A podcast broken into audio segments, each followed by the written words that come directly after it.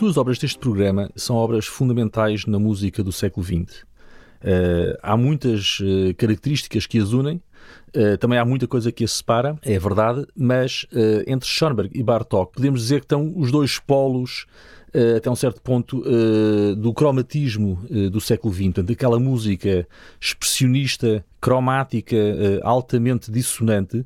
que de certa forma uh, vai criar uh, na maior parte do público ouvinte aquela ideia que a música do século XX é uma música muito rude, é uma música agressiva, mas na realidade estas duas peças possuem esse lado agressivo, é verdade, que deriva também um pouco, no caso principalmente de Schoenberg, do, do tema poético, mas uh, também tem, digamos, ingredientes tonais, ingredientes melódicos que, uh, cada uma à sua maneira, podem uh, também criar atmosferas líricas mais próximas da música tradicional que o grande público uh, conhece e aprecia. Eu vou começar pela primeira peça, pela peça mais antiga, que é uma peça escrita na transição do século XIX para o século XX, que é A Noite Transfigurada de Schoenberg, esta peça, tal como a peça de Bartók, é uma peça para cordas, embora a peça de Bartók tenha mais do que as cordas, mas uh, alicerça-se nessa secção das cordas que uh, é aquela que está mais próxima do público, mesmo na orquestra sinfónica, é aquela que possibilita uh, uma maior quantidade de efeitos, porque eles são muitos, são muitas cordas, e os, e os violinos, e violoncelos, e violas, e contrabaixos são instrumentos que permitem uma, digamos, uma, uma grande quantidade de efeitos sonoros que mais nenhum instrumento da orquestra possui. E, portanto, ao escrever para cordas, quer Schoner, quer Bartók, aproveitam, digamos, essa particularidade das cordas. No caso de Schoenberg, eh, há outra particularidade muito interessante. A Noite Transfigurada é um poema sinfónico, mas o poema sinfónico, como o nome indica, supostamente é para orquestra. Todos conhecemos os poemas sinfónicos de Liszt ou de Strauss, aquelas grandes orquestras sinfónicas, e Schoenberg cria uma, uma novidade. Aliás, ele cria várias novidades ao longo da sua vida. Schoenberg é daqueles compositores que, e isso também desconcertou muitas vezes o público e os críticos, a Schoenberg vai realmente criar uh, para cada peça, de certa forma, uma novidade. E como ele escrevia de rápido, por vezes há meses ou apenas um ano uh, de diferença entre peças importantes, praticamente podemos dizer que todos os anos havia uma novidade que o Schoenberg trazia, uh, começando pela Noite Transfigurada, que é provavelmente eh, a peça mais tocada e mais conhecida de Schoenberg, que derrotou, digamos, críticos, professores e também o público. No entanto, à distância de mais de 100 anos, custa-nos um pouco a perceber uh, porquê. Porque, na realidade, A Noite Transfigurada é uma peça que segue o caminho wagneriano uh, do cromatismo, da luxúria, uh, podemos dizer mesmo luxúria neste caso, quase erótica, daqueles sons Uh, das cordas, muito aveludados, uh, e aquele expressionismo não é nada que vá assim tão, tão, tão, tão mais longe do que o próprio Wagner e até outros compositores desta altura foram. E, uh, do ponto de vista da modernidade, a Noite Transfigurada até está muito longe, por exemplo, do que os franceses andavam a fazer nesta altura, nomeadamente Debussy. Portanto, do ponto de vista da novidade completa, é muito mais moderno uh, o produto à cesta de um fauno, por exemplo, de Debussy, que é considerada a peça que inaugura o século XX, do que propriamente a Noite Transfigurada, que, sendo uma peça belíssima e tendo alguma novidade, como é evidente que já vamos falar disso, mas não é de todo algo que quebra, que, que destrói uh, os hábitos de audição uh, da altura, nomeadamente na música alemã e austríaca. Portanto, o que é que terá então provocado tanto essa fúria, uh, mais até dos críticos e dos professores da academia, digamos, do que do próprio público, embora o público também, até um certo ponto, tenha sempre tido com Schoenberg uma atitude um pouco desconfiada e conflituosa, mas A Noite Transfigurada, eh, por alguma razão, também se toca muito hoje em dia e é a obra mais uh, tocada de Schoenberg. É na realidade, as novidades que A Noite Transfigurada tem, eu penso que só poderão ser apreciadas por, uh, por experts, por, por, por, professores de música, por conhecedores, porque na realidade são pequeninas coisas. Dou-vos um exemplo. Há um acorde, portanto, um conjunto de sons que uh, Schoenberg usa e que Wagner e outros uh, fartaram-se de usar também nesta altura, mas Schoenberg coloca-o no que se chama uma inversão, ou seja, o acorde não tem, a nota costuma estar mais grave, costuma ser a nota mais grave, uh, não está onde deve estar, está noutro sítio, digamos, da textura musical. Isso é uma coisa que só um músico é que dá conta. E é preciso estar com atenção, porque o acorde não soa assim tão diferente. Mas os professores que analisaram a partitura lá encontrar o tal acorde que supostamente não existia, portanto, pelas regras da harmonia não se podia usar como tal, eles achavam que não existia. E a resposta de Schoenberg até foi muito irónica, porque ele escreveu numa carta a um, um, colega algo do género: bem, eles têm razão, quer dizer, se o acorde não existe, não, a peça não pode ser tocada, não se pode tocar uma coisa que não existe. Claro que isto é uma ironia, porque na realidade o acorde existe, está lá escrito, e portanto só não existe na cabeça, uh, ou só não existia na cabeça desses professores mais conservadores. Mas para o grande público, essa sonoridade realmente não é assim tão extraordinária como isso. Para quem já ouviu Mahler e para quem já ouviu Wagner nesta altura, ou até mesmo Strauss, o Richard Strauss, não é? que tem coisas bem mais, uh, eu diria, modernistas em vários poemas sinfónicos que ainda escreveu no século XIX, A Noite Transfigurada é uma peça com um lirismo e uma intensidade extraordinária que derivam do poema. Há um poema, portanto, eu há pouquinho falei em poema sinfónico. A novidade realmente que Schoenberg traz, mais do que propriamente até a harmonia ou a escrita orquestral é realmente uh, o facto de, na versão original, que é para sexteto de cordas, portanto é uma peça de música de câmara, Schoenberg na realidade utilizar os procedimentos do poema sinfónico, algo inédito na altura. Portanto,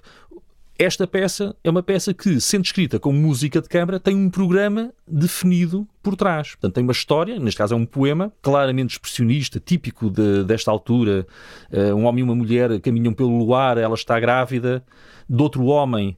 Uh, e revela-lhe essa, enfim, essa notícia que para a altura era um escândalo, não é? O homem reflete uh, ao luar uh, sobre esse, essa notícia quase funesta, mas a radiância do próprio luar que espelha também a alegria da mulher nessa maternidade faz com que ele aceite esse, esse, essa criança de outro homem. Portanto, tudo acaba bem uh, desta vez na, neste clima pessimista, mas tudo acaba bem, não há assim mortes. Mas uh, o tema para a altura era um tema bastante uh, fora, digamos, do normal. Não só, como digo, o facto de haver uma história por trás de uma obra de música de câmara, portanto, um sexteto de cordas. Neste concerto vamos ouvir a versão para a orquestra de cordas, mas seja como for, a, a orquestra de cordas é sempre uma orquestra relativamente reduzida, portanto, nunca é muito grande. Portanto, continua a ser até um certo ponto música de câmara, mas o que incomodou mais o público terá sido uh, não, só a luxúria, enfim, uh, sexual, erótica que o poema uh, transmite e que a música também tenta, de certa forma, transmitir, algo que, por exemplo, Wagner já tinha feito também no Tristão e Isolda uh, e que também tinha, enfim, originado alguns, uh, alguns protestos. Uh, desta vez Schoenberg talvez vá um bocadinho mais longe ainda do que Wagner, mas os amores ilícitos, o sexo pré casamento, tudo isto na altura eram temas tabu e utilizar realmente um poema destes para uh, base de, de, uma história para ser musicada foi algo que incomodou realmente muita gente. Mas podemos perceber que uh, o poema de Richard Demel que Schoenberg utiliza,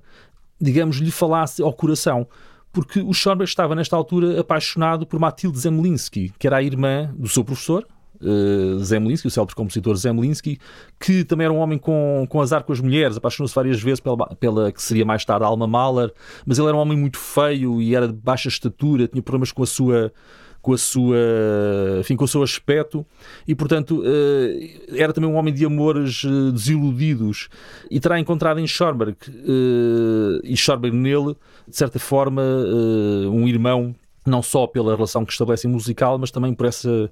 por esses problemas, digamos, esses amores uh, fracassados. Neste caso, o de Schoenberg por Matilde, que uh, não dará em nada, uh, mas essa luxúria também, e não só o amor, mas também a parte, digamos, erótica,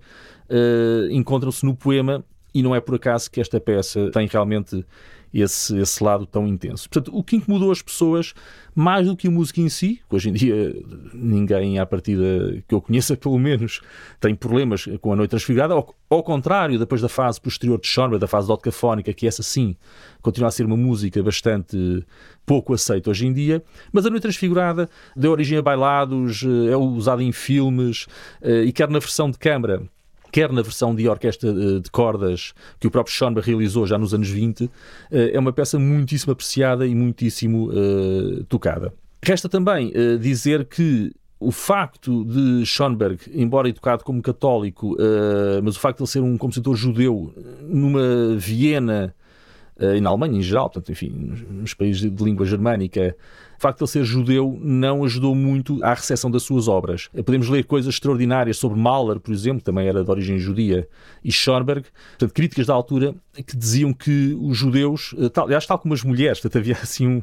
uma misoginia e um, e um, e um machismo e o antissemitismo que tinham muitas coisas em comum e, supostamente, tal como as mulheres, os judeus também eram incapazes de criar. Portanto, a criação das mulheres eram os bebés, portanto, as mulheres fora disso não, não eram criadoras, eram quando muito intérpretes, podiam tocar piano, mas não podiam ser compositoras. E os judeus, supostamente, também tinham uma cultura que apenas roubava a cultura dos outros supostamente, uh, e, não eram, e não tinham criar nada. E essas críticas, por incríveis que nos pareçam hoje em dia, mas quando sabemos o que aconteceu no século XX eh, com o nazismo, uh, e não só com o nazismo em relação aos judeus, percebemos que realmente a carreira de Schoenberg, desde o início, estava já um pouco condenada a ser polémica, porque havia a questão judaica, embora Schoenberg na altura não se assumisse como um judeu, portanto ele só, só vai fazer isso uh, durante o nazismo, vai redescobrir, digamos, a sua fé judaica, mas o facto de ser um compositor judeu, de ser um compositor modernista, de ser um compositor que ele próprio era polémico e, e irónico até, e, e, que realmente ia para a batalha uh, defender a sua música, mais uh, toda uma série de outros fatores uh, que agora, enfim, não temos tempo de, de explicar na íntegra, fazem com que realmente Schoenberg desde a Noite Transfigurada e até, enfim, em algumas das outras obras anteriores, embora a Noite Transfigurada seja mais importante, se tenha tornado, de certa forma, no compositor maldito do século XX. Estigma esse que, mais uma vez, pouco tem a ver com a qualidade da música e se a ouvirmos com, enfim, com os ouvidos disponíveis uh, apenas para a sua própria beleza e não para outras circunstâncias, creio que todos uh, concordarão que se trata de um dos compositores mais importantes do século XX e A Noite Transfigurada, em particular, é uma obra uh, belíssima que, que, mostra bem realmente que Schoenberg, quando queria, podia fazer música de um lirismo intenso, algo que talvez tenha perdido uh, um pouco uh, no período otocafónico. Eu propunha que ouvíssemos a ilustrar basicamente as diferenças entre o original, o sexteto e a versão de cordas, uh, essas duas versões de duas secções de, destas duas, de, desta peça. Vão ver que a versão de cordas é mais luxuriante, é mais aveludada, porque as cordas são instrumentos que quanto mais temos, ou seja, quanto, mais, quanto maior é a quantidade de cordas, mais o som fica com essa característica aveludada. A versão de câmara tem a vantagem de ser mais eh, intensa, porque são seis músicos solistas que ali estão, portanto é uma conversa entre seis músicos, e a versão de orquestra de cordas, que é a que ouviremos neste programa, tem a vantagem realmente de esta escrita intensa se tornar mais orquestral uh, e também esse som aveludado das cordas ajuda bastante a essa sensação. E não há dúvidas que é esta versão uh, orquestral que tem sido a mais tocada, muitíssimo mais tocada do que a versão original para sexteto de cordas.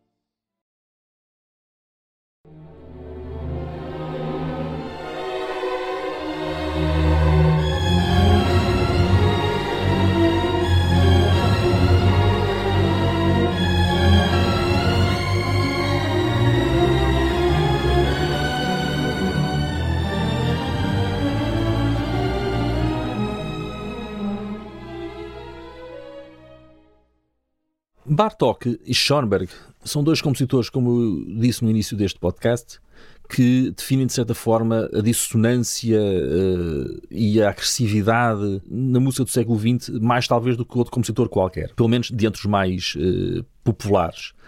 Uh, mas Bartók, ao contrário de Schoenberg, o facto de ele ser húngaro e de ter bastante influência de Stravinsky e também da música popular, fazem com que, se Schoenberg aqui e ali consegue ser lírico, Bartók consegue ser ainda mais lírico e principalmente consegue escrever uma música que oscila entre momentos de uma brutalidade extrema, quase próxima do ruído, com aqueles chamados clusters, que é um agregado de notas sem grande definição que servem quase como percussão, mas ao mesmo tempo a influência da música popular, dessas melodias simples uh, da Hungria, e não só da Hungria, porque Bartók vai recolher, inclusive no norte da África, e até em Espanha vai recorrer melodias de muitos países, é um dos primeiros, digamos, etnomusicólogos que vai pelas aldeias recolher uh, as melodias e não só recolher as melodias, como também uh, os fatos, o que é que as pessoas vestem, uh, as letras das canções, as variantes das canções. Ele faz esse trabalho com o Kodai, embora também já o tenha feito antes sozinho, já o tinha feito sozinho. Em Portugal, por exemplo, vamos ter o Lopes Graça, que é um grande admirador Bartok e que vai fazer um trabalho muito semelhante. Temos o Vaughan Williams e o Holst, também partem juntos em Inglaterra para recolher essas melodias. Portanto, o Bartók tem essa, essa base melódica, diatónica muito simples que, de certa forma, compensam o, o cromatismo extremo de outras secções da sua música. Portanto, ao contrário de Schoenberg, que tende a ser um compositor extremamente coeso desse ponto de vista da linguagem, é sempre muito tensa, é sempre muito cromática, com raras, digamos, fugas para um diatonicismo, eh, já Bartók tem um pouco este preto e branco na sua música, que ele consegue, aliás, enfim, tornar coerente de uma maneira extraordinária. E podemos encontrar precisamente essas características na música para cordas, percussão e celesta. Ao contrário da peça de Schoenberg, a música não é só para cordas, mas as cordas são o, enfim, o, o prato forte desta instrumentação, que aliás é muito original e que, sendo uma peça posterior, uma peça de 1936, eh, uma peça posterior à de Schoenberg, já tem muitos sinais uh, do que foi o neoclassicismo, um movimento que, a partir dos anos 20, uh, e Stravinsky foi o seu iniciador, digamos, oficial com o Pulcinella, vai uh, usar a música do passado, mas de maneira, como é que dizer, a música do passado, mas não do passado recente, a música de um passado mais distante, aquela música que estava um pouco perdida, a música do barroco em particular. E essa música do barroco que volta nos anos 20, provavelmente uh, como reação uh, às novidades todas que a primeira metade do século XX estava a trazer, aliás, a primeira década do século XX estava a trazer, e, e todas essas novidades, de certa forma, que desorientavam o público, mas também alguns compositores, e depois a Primeira Guerra Mundial, todo esse clima de, de incerteza, de, de angústia, de certa forma, são o terreno fértil para o neoclassicismo, porque o neoclassicismo, até um certo ponto, é um movimento de recuperação, é um movimento que procura pôr ordem no caos ao recuperar, digamos, hábitos composicionais do passado que são seguros, são, são aceites, são, são conhecidos de toda a gente. No caso do Bartók é muito interessante porque a música para cordas faz uma alusão às sonatas para violino de Bach, tem quatro andamentos lento, rápido, lento, rápido, que é a ordem que, o, que as sonatas da Chiesa, portanto as sonatas neste caso para violino de Bach, uh, têm. Eh, esses quatro andamentos também são escritos de forma que lembram eh, muitas vezes a música barroca. Por exemplo, o primeiro andamento eh, é uma fuga. É uma fuga, que é um, um género que no barroco atingiu o seu cume precisamente com Bach, e que depois começa a ser usado cada vez mais no século XX. No século XIX não é assim tão, tão usada, no romantismo. E esta música para cordas começa logo com essa fuga. É uma fuga cromática, portanto, temos um exemplo do cromatismo maior de, de Bartók, e eu sugeri que ouvíssemos este início, que é um início que parte de um nada, de uma única nota, e que desenvolve como se fosse uma árvore,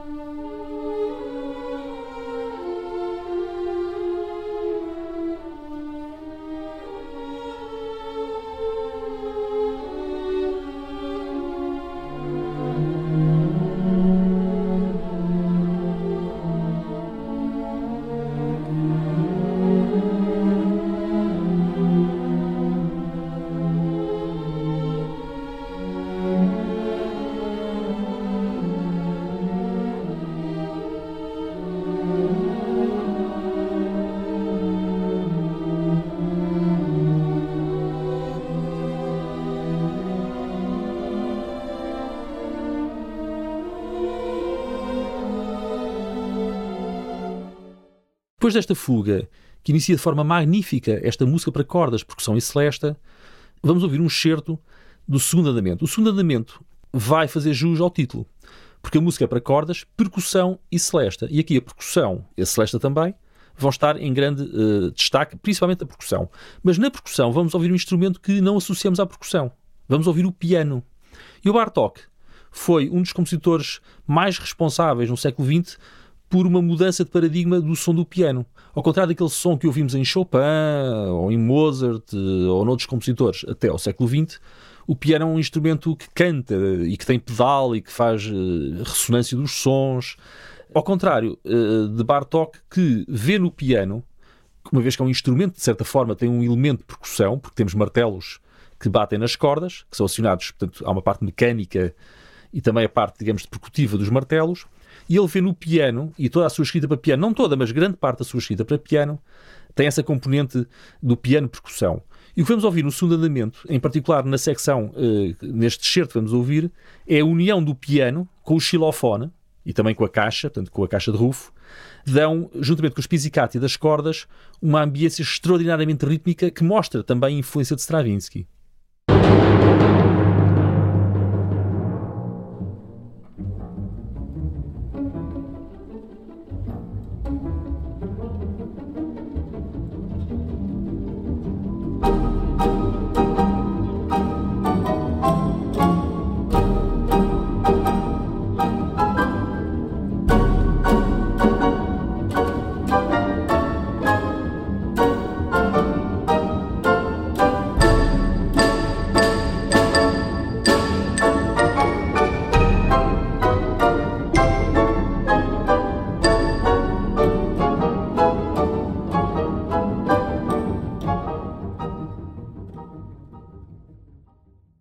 Terceiro andamento da música para cordas, percussão e celesta, é um dos mais extraordinários uh, momentos uh, da música de Bartók. É um momento musical que, para quem conhece a obra do Kubrick, conhece o Shining, vai logo reconhecer, porque no Shining é a música que domina o filme e, que, e cujo clímax uh, nos pratos marca a mudança de dia nesse filme. Há uma, a tela fica, o ecrã fica preto, fica negro e ouve-se os pratos a bater, significando que mudámos de dia. Uh, e é aqui que há constantemente, em relação ao Bartók e também ao Schoenberg, aquele estigma da música de filme de terror. Ou seja, muita gente que ouve, ou que vê, por exemplo, o Shining, e ouve esta música, ou que não conhece o Shining, mas ouve esta música do século XX, associa com o terror. Bem, mas será que não é ao contrário? Ou seja, há realizadores que vão buscar estas músicas por causa da sua tensão dramática e a colocam em filmes de, de horror, de terror, de, de, grande dramatismo. Mas será que é isso que os compositores eh, quiseram? Porque o que Bartók pensou para este andamento está muito longe de qualquer ideia de terrorífica, aterrorizante ou o que quisermos chamar. Pelo contrário, Bartók e a recolha das melodias do povo uh, faz parte desse, desse interesse. Era um homem da natureza, era um homem da, da matemática do, do, cosmos, da matemática que escondia por trás uma, dos ramos das árvores, das plantas, dos caracóis até, das conchas. E essa, e essa matemática está ligada a esse interesse também pela música popular, porque o camponês, nesta altura, fazia parte da terra, estava ligado na sua criação anónima à terra. E uh, o Bartók tem uma série de uh, andamentos lentos, nomeadamente nos quartetos de cordas, a que ele chama música noturna. E essa música noturna, podemos dizer que tem algum tipo de terror até um certo ponto, à noite, mas o que ele está a simular é o mistério da noite, os pequenos sons de pássaros, de animais noturnos, do, das folhas que estalam, de ramos que subiam com o vento, o próprio vento, eh, a noite com todo o seu mistério, mas não com, com terror, digamos. É isso que Bartók tenta Uh, simular nestes andamentos uh, noturnos, dos quais este terceiro andamento da música para cordas, por e celeste, é claramente o mais célebre e, e absolutamente maravilhoso. Portanto, se ouvirmos esta música desse ponto de vista, da música noturna, desse mistério do, do, que não vemos, do que se passa na natureza à noite, talvez nos comecemos a esquecermos um bocadinho uh, do Shining e desse terror, uh, enfim, maléfico, que nada tem que ver com as intenções humanistas de Bartók, uh, que aliás foi um dos compositores que mais protestou contra as grandes violências do século XX, nomeadamente contra o nazismo, que vai fazer com que tanto ele como Schoenberg se exilem nos Estados Unidos.